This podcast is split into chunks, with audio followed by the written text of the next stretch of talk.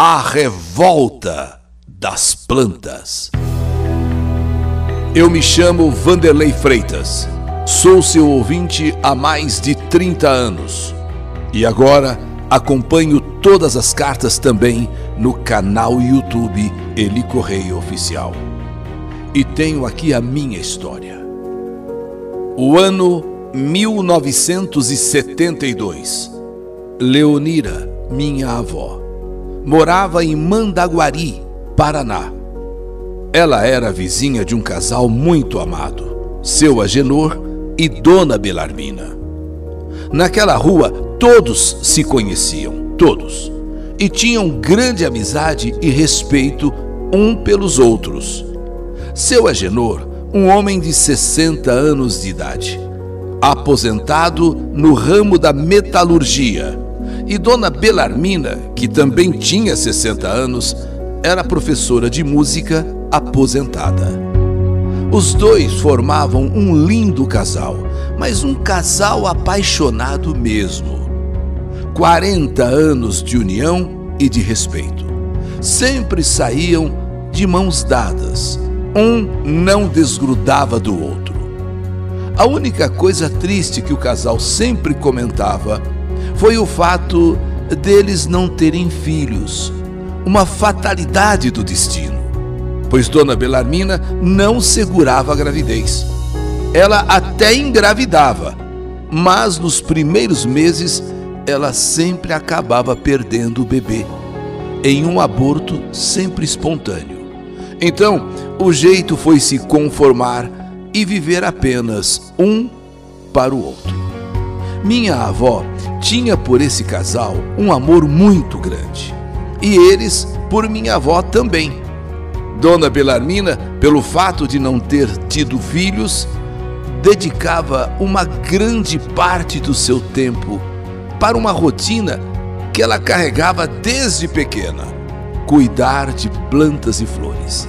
Ela tinha um amor infinito, um amor tão grande, grande por suas plantas, que só vendo. Na frente da casa do casal tinha uma roseira bem grande. Olha, de rosas lindas, flores amarelas, sabe aquelas rosas amarelas? Mas uma roseira frondosa que chamava a atenção de todos que passavam ali. Era a coisa mais linda aquela roseira que Dona Belarmina plantou de um pequeno raminho.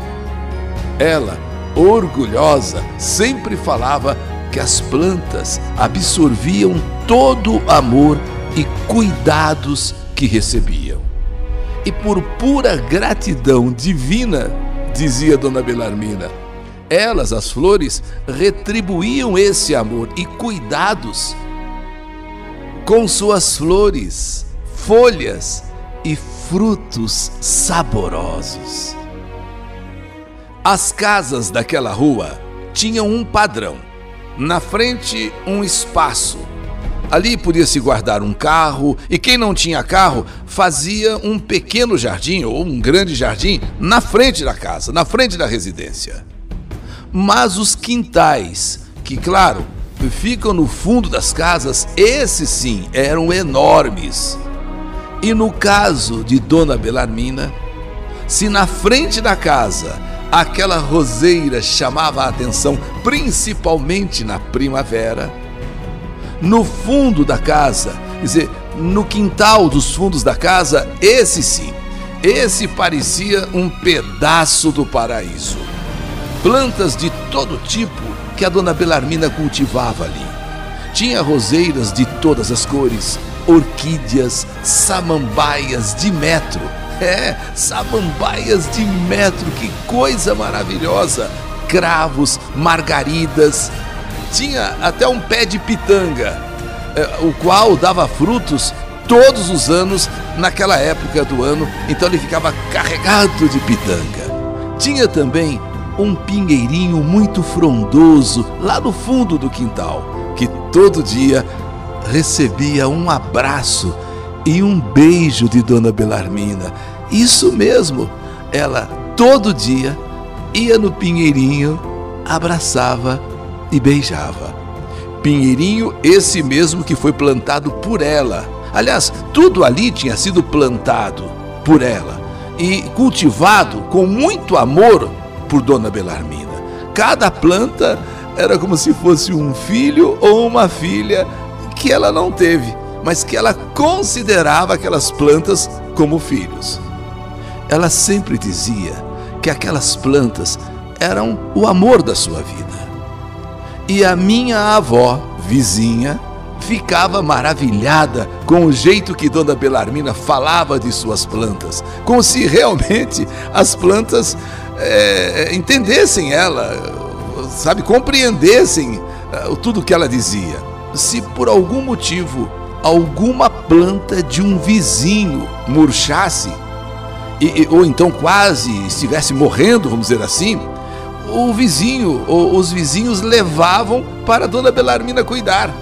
É impressionante. Se algum vizinho tinha uma planta que não estava indo, aquela planta estava murcha, estava morrendo. Ah, vamos levar para a dona Belarmina. A dona, a dona Belarmina tem um jeito de conversar com as plantas, tem um jeito de cuidar das plantas, e como por um milagre, alguns dias depois, aos cuidados de dona Belarmina, as plantas renasciam e ficavam mais lindas e cheias de vida novamente.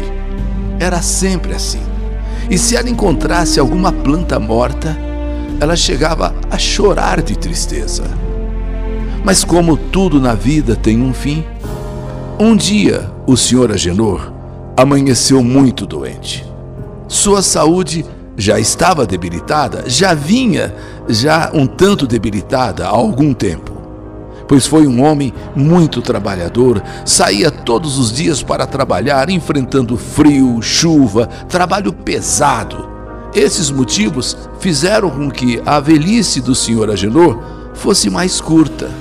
Ele era muito bem cuidado pela sua amada esposa, Dona Belarmina, mas o seu Agenor, depois de tanto trabalho, de tanta luta, ficou com a sua saúde abalada e dias depois de ter sido internado, seu Agenor veio a falecer.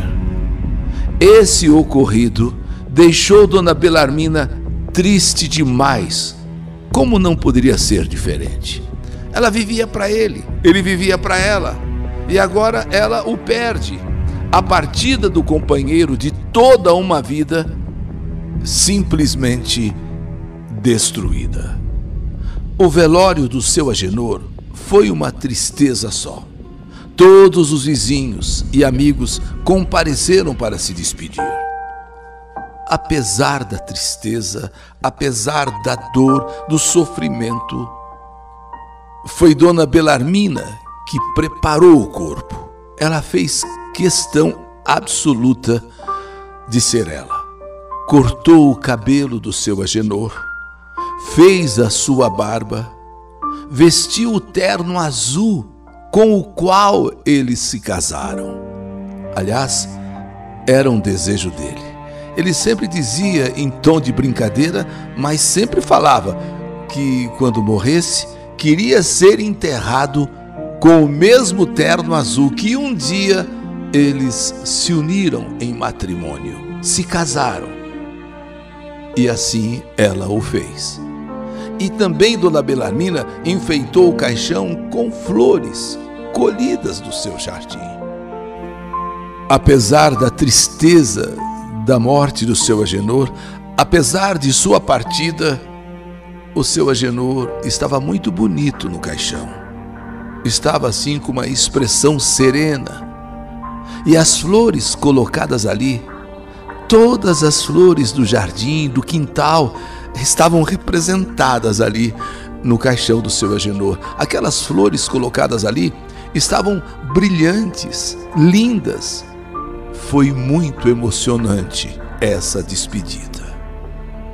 Após o sepultamento do seu Agenor, minha avó e os vizinhos ficaram preocupados com Dona Belarmina. E agora? Dona Belarmina vai ficar sozinha. O que fazer? Eles não tinham parentes por perto.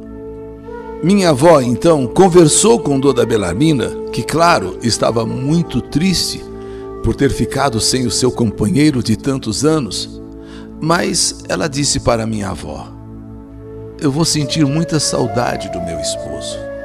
De fato, eu estou muito triste, estou acabada. Mas sozinha eu não estou, não. Pois eu tenho as minhas plantas para fazerem companhia para mim. Elas irão preencher toda a saudade e a ausência do meu querido esposo, o Agenor. Então, ela falou para minha avó que minha avó ficasse tranquila e que os vizinhos também ficassem tranquilos. Embora ela tivesse perdido né, o seu companheiro, mas ela tinha as plantas que iriam fazer companhia para ela. E o tempo foi passando. Minha avó ia todos os dias ver a sua velha amiga, a sua velha vizinha, ver se ela estava precisando de alguma coisa e sempre encontrava Dona Belarmina em paz, sempre cuidando e podando suas lindas plantas. Vovó contava que aquele jardim estava mais lindo do que nunca. E a vida de todos seguiam os seus rumos. E tudo estava bem, pelo menos aparentemente mas foi numa noite de quinta-feira. 19 horas, mais ou menos. Começou uma chuva, uma chuva pesada, uma chuva que durou a noite toda. Minha avó tinha o costume de ir duas vezes ao dia eh, visitar Dona Belarmina. Duas vezes ao dia ela ia na casa da vizinha, na casa da amiga, para ver se ela estava bem, para ver se ela não precisava de nada, desde quando morreu o seu Agenor. Os vizinhos se preocupavam com Dona Belarmina e, em particular, a minha avó. Mas, devido à chuva é, daquele dia ou daquela noite, vovó acabou não indo na casa da Dona Belarmina. E pensou: amanhã cedo eu vou lá e vamos tomar um café juntas. À noite a chuva não cessou.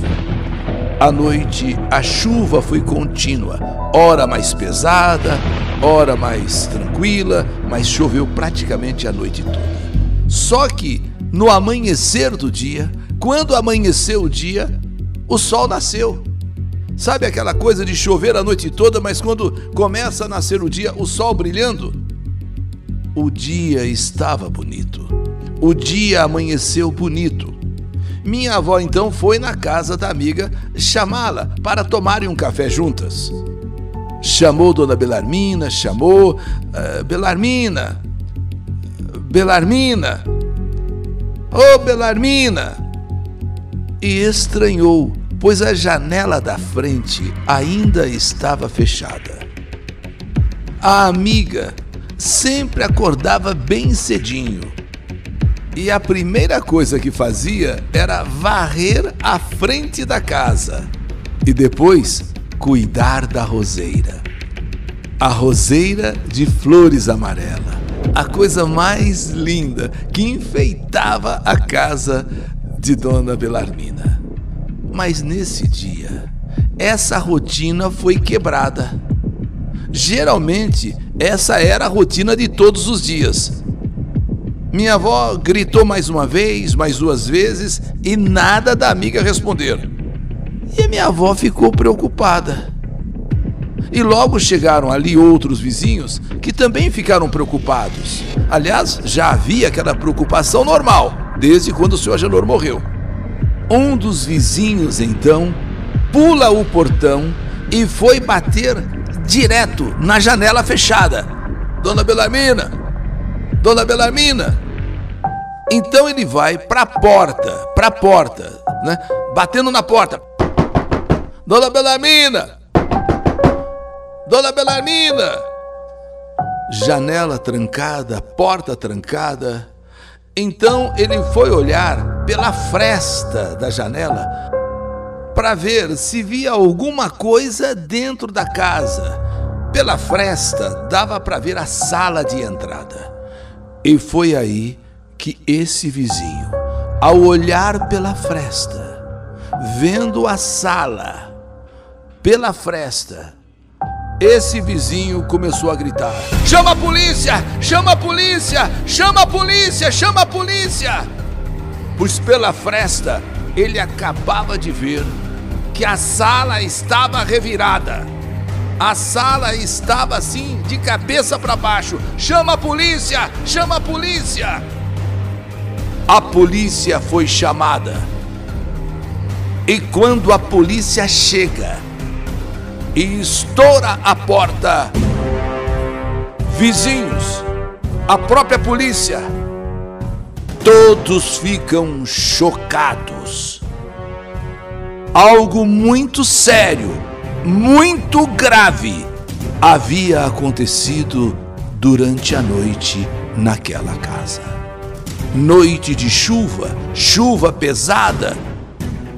Alguma coisa nesse temporal ocorreu, aconteceu na casa de Dona Belarmina.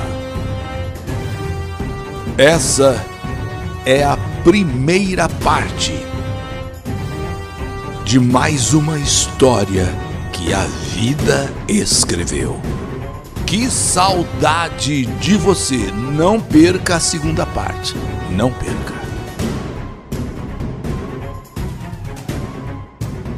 As plantas revelam o mistério da casa de Dona Belarmina. História do canal YouTube Eli Correia Oficial.